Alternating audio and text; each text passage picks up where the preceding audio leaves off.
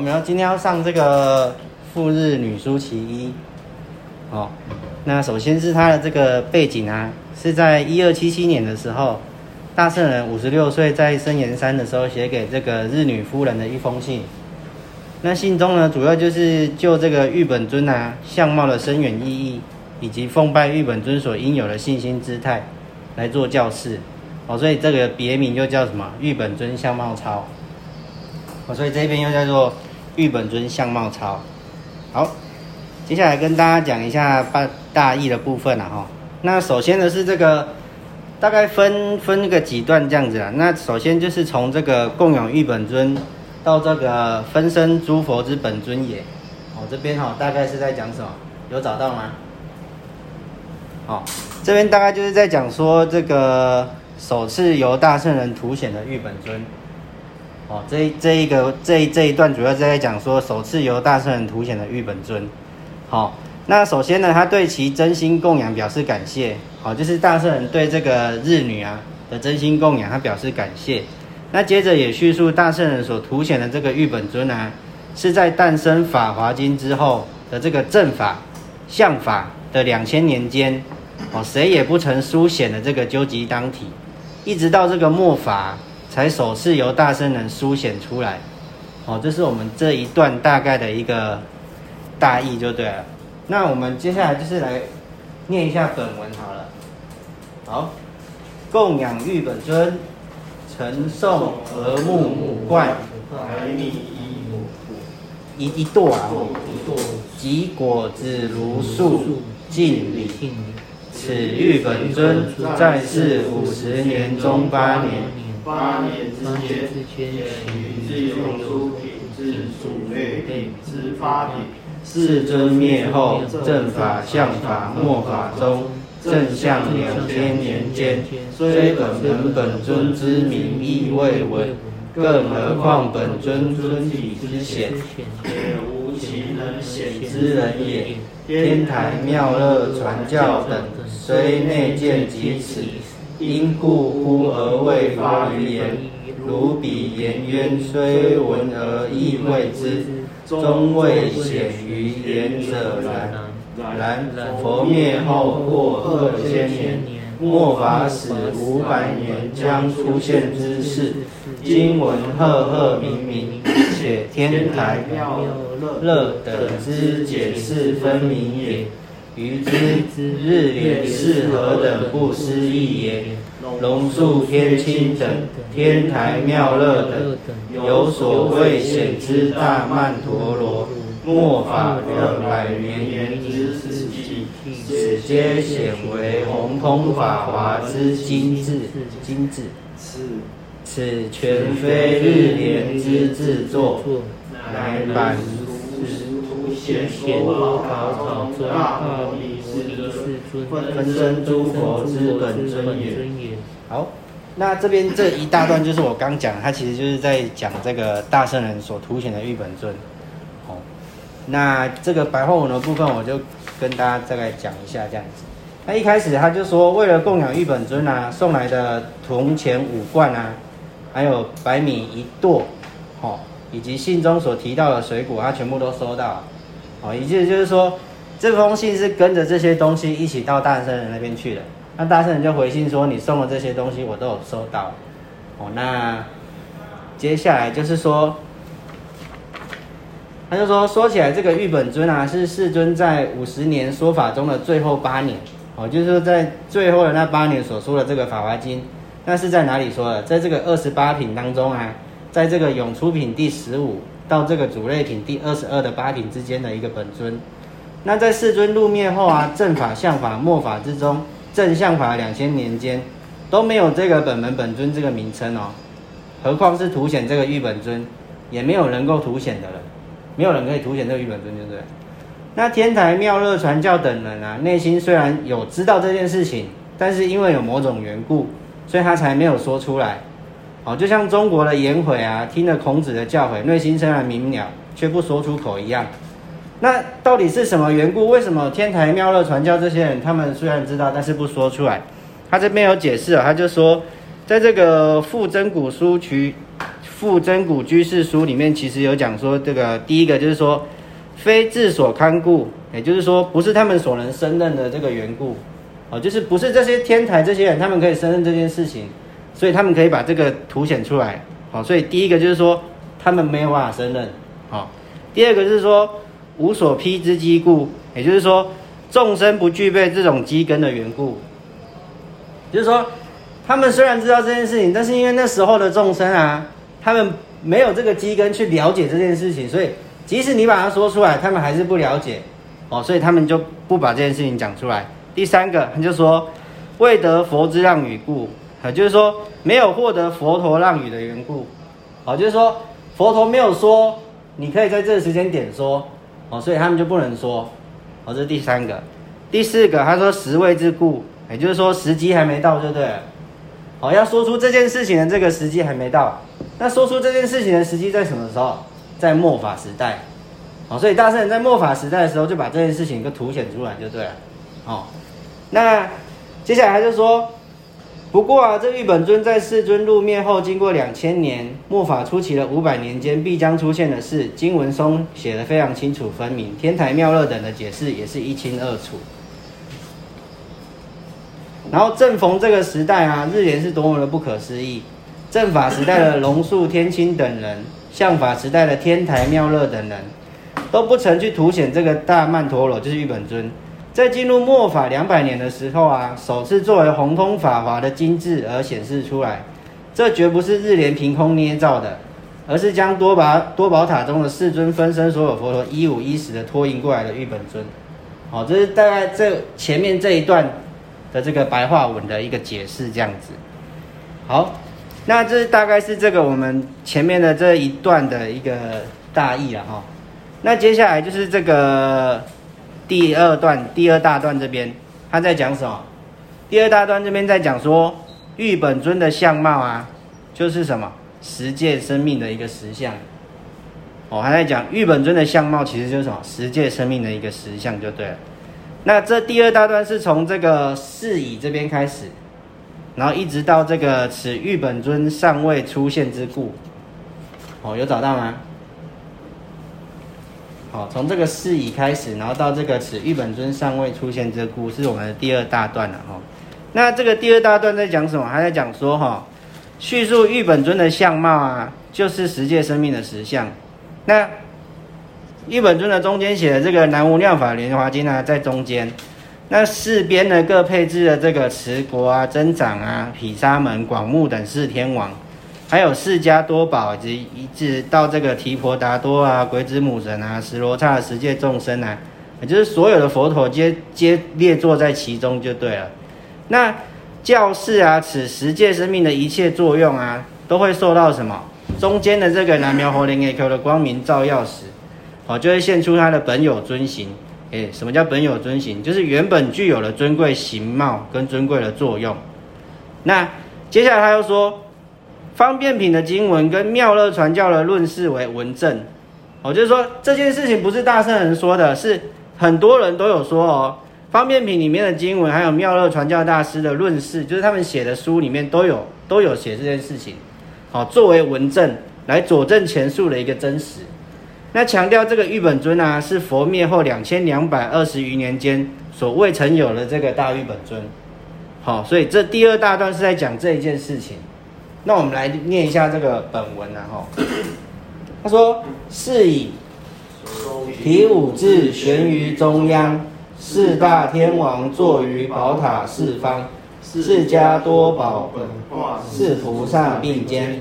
普贤文殊等舍利佛等屈坐，日天、月天、第六天魔王、龙王、阿修罗其外，不动爱染，分裂南北两方。恶逆之达多，愚痴之龙女，俱一座，夺三千世界人寿命之恶鬼，母神十罗刹女等。加之日本佛守护神之天照大神、八幡大菩萨、天神七代、地神五代之众神，以及大小神奇等神奇哦，体之神居在列，其余利用之神，其有一用之理。宝塔顶云：皆诸大众，皆在虚空。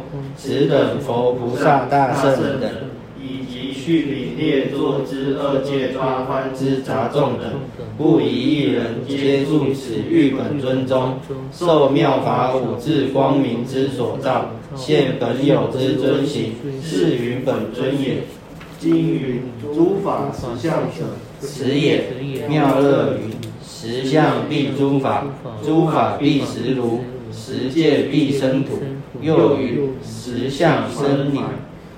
生理。嗯。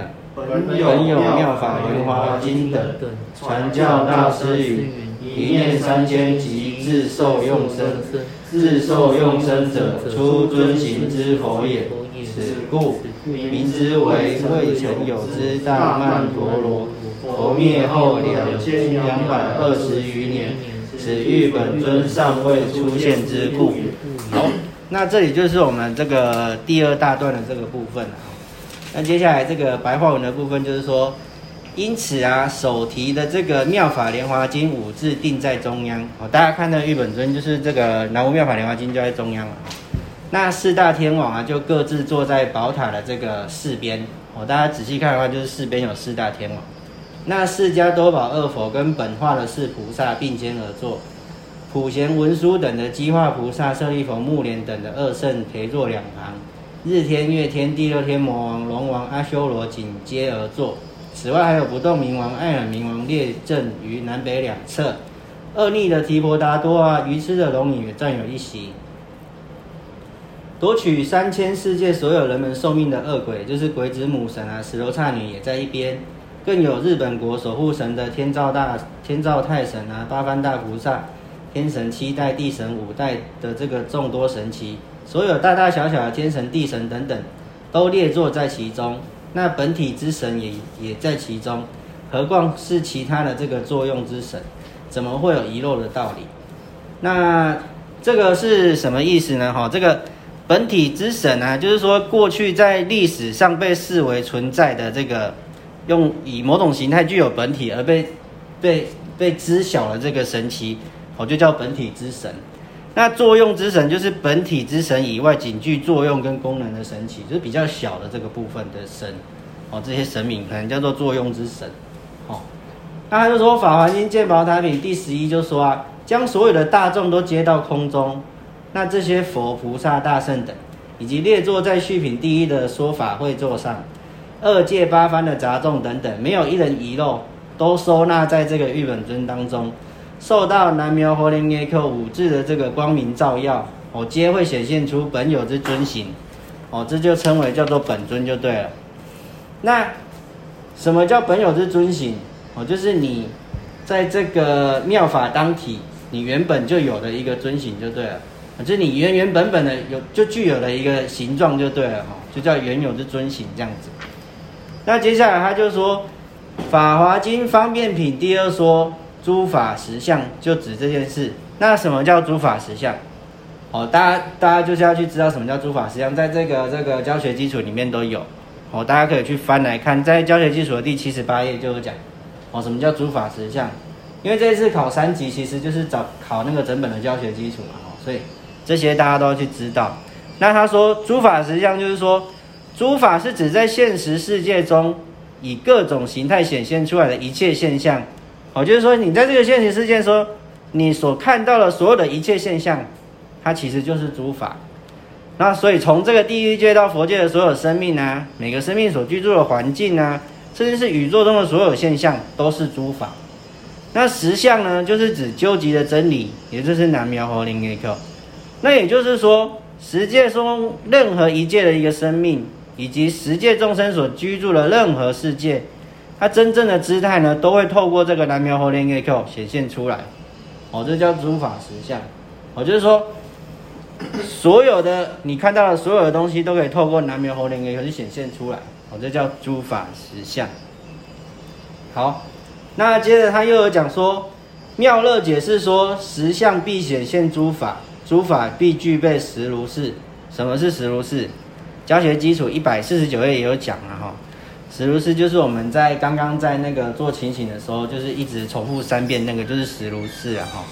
那就它就是明示十界不同的生命所共同存在的十个层面，哦相貌啊、性格啊等等等这样子。好，在这个教学基础一百四十九页里面就有提到，哦，大家可以去翻翻看这样子。好，那十界必在生土显现出来，天台也说十相的生理就是本有的妙法莲华经。我们在讲这个第几页啊？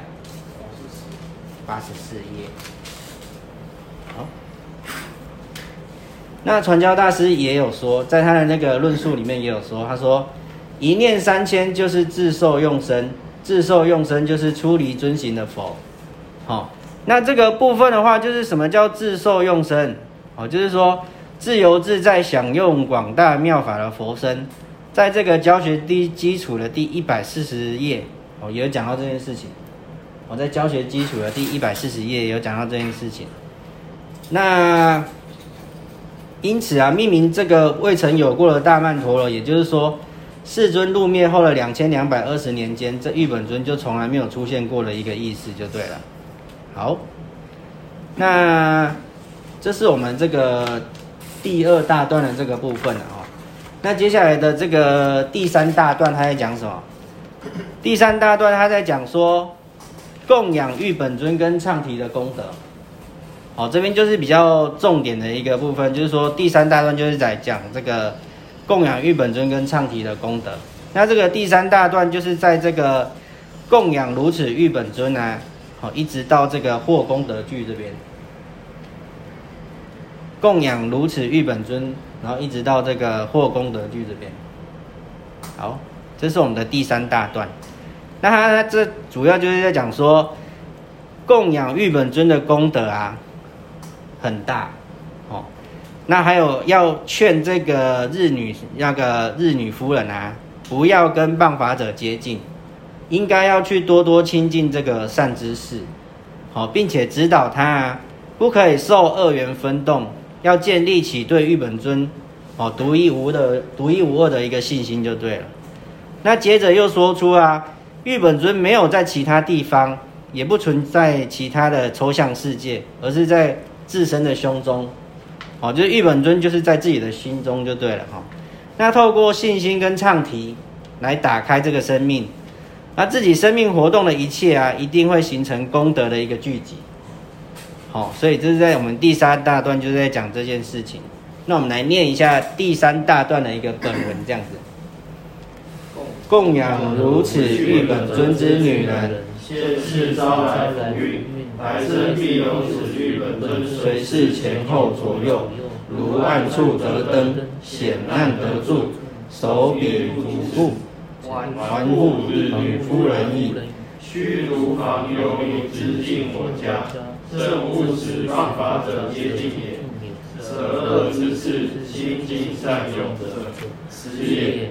此欲本尊全不需求之于他处，只在我等众生持法华经，唱南无莲给口之胸中肉团内，此名九世心王真如之都。十界具足者，十界之各界，不缺一界。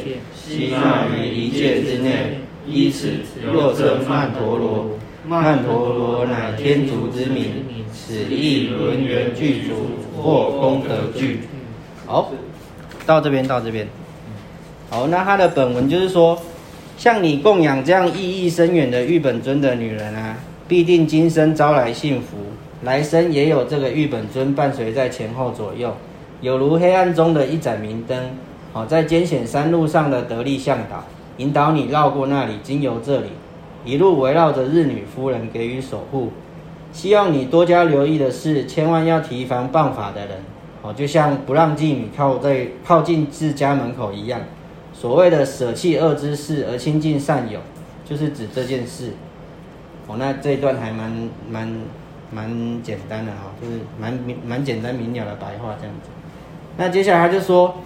这个玉本尊呢，绝不需要到其他地方寻求，就在我们众生受持法华经唱诵南苗猴灵 Q 这个肉身中的生命内部，这就叫做九世兴王真如之都。那什么叫九世兴王真如之都呢？哦，他就说，指我们生命中存在了佛界这个尊贵无比的生命，在我们生命深处啊，存在着有不受任何事物所污染的这个清净生命。哦，这叫第九世。哦，这个部分的话，在教学基础的一百六十五到一百六十八页有讲这个所谓的十世，啊，他现在在讲这个第九世。哦，这个第九世就是生命活动的根本。哦，所以就叫做真如之都。好，所以他就说这个就是九世兴王真如之都。好的意思就是这样子。那这个所谓的十界具足啊，就是十界中的各个界啊，不缺少任何一界，通通都收纳在一界。因此称为曼陀罗，曼陀罗就是印度的名称，这里翻为翻译为轮圆具足，哦，或者说是功德具。那这个轮圆具足就是说，像车轮一般的圆满无缺，哦，具备一切而欠无欠缺，哦，就叫轮圆具足。那功德具的意思就是说，所有的功德的聚集就叫功德具，哦，所有功德的聚集叫功德具。哦，那就是我们这个第三大段在讲的这个部分。那接下来我们最后一个大段啊，就是在讲说成佛与否啊，取决在什么？取决在信心。哦，成佛与否取决在信心。那这个八这个这一大段就是从这个此欲本尊一直到最后，哦，一直到最后。那最后一大段就是在讲说。成佛的关键在于信心。那勉励这个日女日女夫人要致力在这个信心的实践，哦，勉励她要信心实践上要做出这个成果就对了。那又举出天台跟妙乐的论事，以及汉光武帝渡河、李广射石虎的这个典故，再次强调信心的重要。好，那最后说是啊，受持玉本尊跟唱题的实践中啊，其实就已经具足了五种修行。那不仅是末法唯一的正行啊，也是传教大师得自这个道岁和尚相传的五种顿修的妙妙行就对了。那叮咛弟子们一定要切记这个干要之后，那就结束了这个全文。那这个部分我们等下再来解释哈。那我们先来这个念一下他最后的这个本文。此欲本尊只纳于信心二字之内。以信得入者，实也。日言之地，产纳的是圣之舍方便，不受于今一计。如此性之无二，不可入此玉本尊之宝塔中，可贵可贵。再世如何？未来生，务必勤力性行，勤力性行。但为奉唱南无阿弥陀佛而得成佛，方是最为重要。一切决定于信心之后果。佛法根本以信为源，是以止观是云：佛法如海，唯信能入。同觉之是云：佛法如海，唯信能入者，孔丘之言：上信为首，况佛法真理，无信宁能？故华也，信为道源，功德母等。又子依云。何闻缘法？起缘性，立缘行，助缘位。弘一云：言缘性者，依离其性，性为行本。外典云：汉王信成说，和尚不不明。李孔师复仇，草中拾银缕，所全天台妙乐之事分明，以性为本。彼汉王不以信大成之言，水波呼结冰，使能贯时，是欲报复仇之性情故。更何况于佛法乎？受持法华经，当用阿弥陀佛，即具足五种修行。此是传教大师入堂。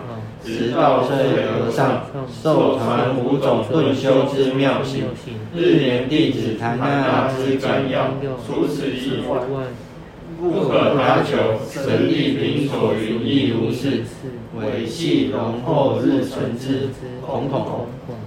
OK OK，那他的这个白话大概就是说哈。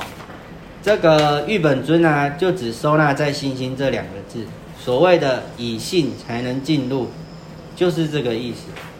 那日莲的出家在家弟子们遵照这个断然的舍弃方便的教义，不可接受其他经典的任何一句记文的教示，只信奉唯一的法华经，一定可以进入这玉本尊的宝塔之中，真是值得庆幸，值得庆幸。那这个正直舍方便啊，什么意思？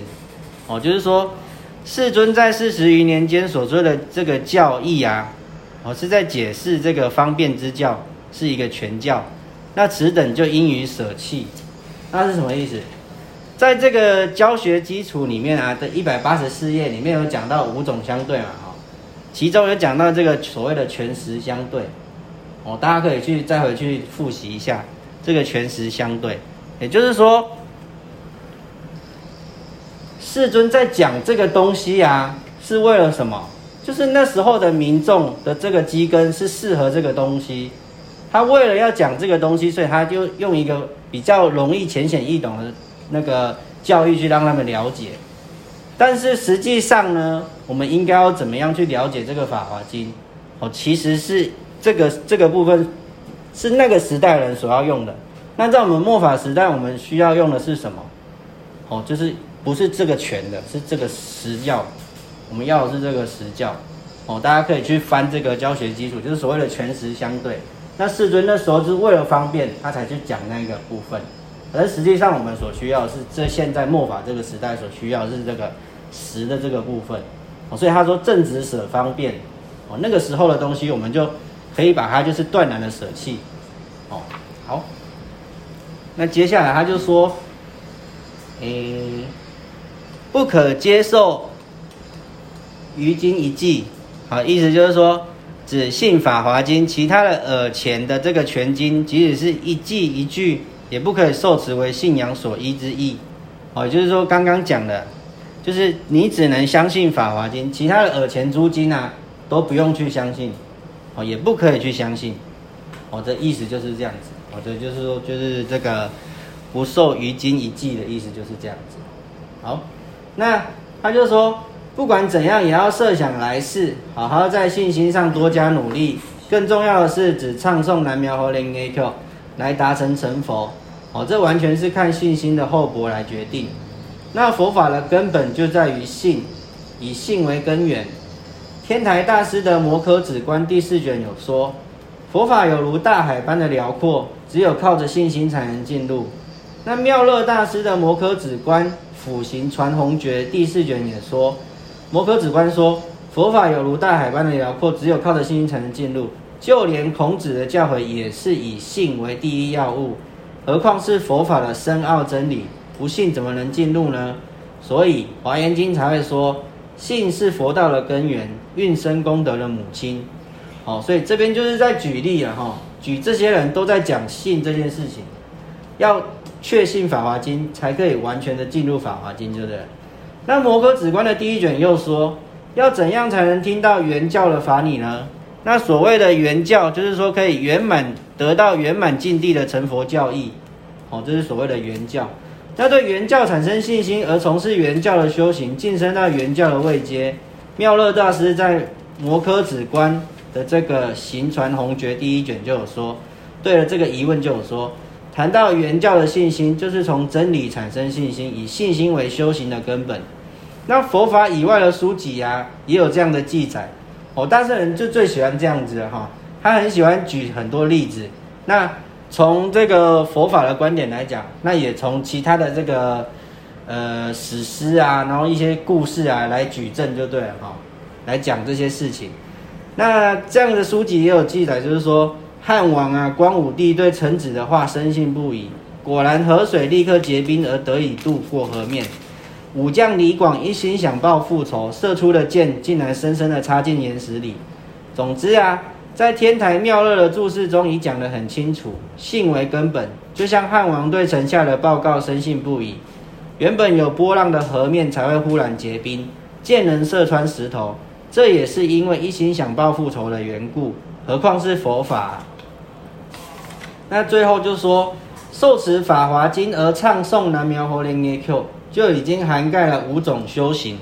那这个五种修行，就是我们其实在佛法基础里面也有讲到，就是说受持、读诵、解说跟书写《法华经》，就是五种修行嘛，吼，还记得吗？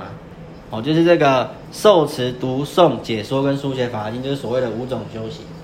那传教大师前去大唐国啊，求见这个道岁和尚，获得了上述五种顿修的妙行相传。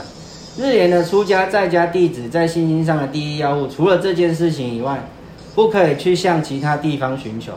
哦，关于甘药的大法，在神力品已经说过，详细内容改天有机会再谈。哦，这是主要就是大圣人就在讲这些事情。那这本篇大概就是在讲这些事情。那就是再重新跟大家再讲一次哈，就是大概的这个内容哈。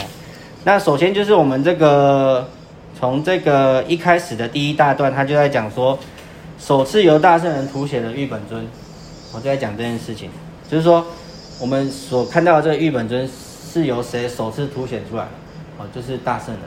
哦，这件事情就在讲这个。那第二大段就在讲说，玉本尊的相貌啊，就是十界生命的一个实相。哦，玉本尊的一个相貌，哦，就是我们刚刚在讲的那个南中间的南苗火灵 Q 跟四边的四大天王，哦，跟其他的一些大大小小的神奇都在其中。那这在讲什么？这就是玉本尊的一个相貌。那玉本尊的相貌是什么？就是十界生命的一个实相。哦，什么叫十界生命的一个实相？哦，就是说这个世间所有的一切的现象，其实就是什么？就是南苗火灵 Q。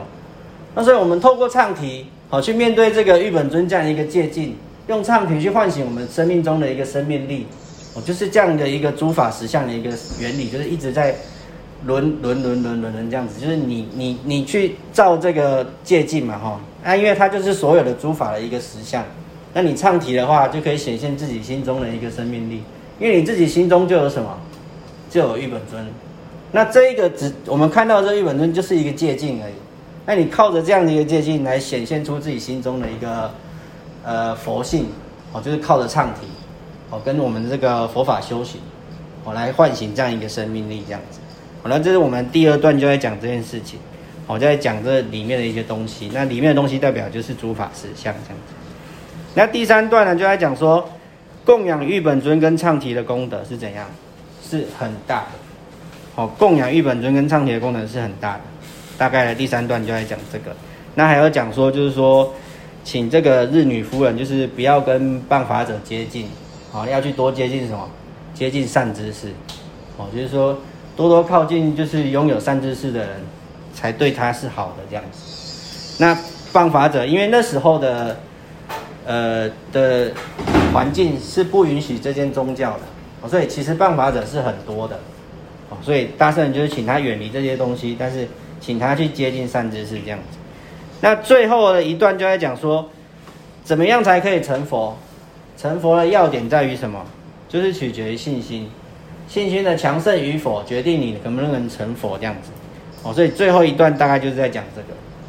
好，那以上就是我们今天的这个赴日女书的一个全文这样子。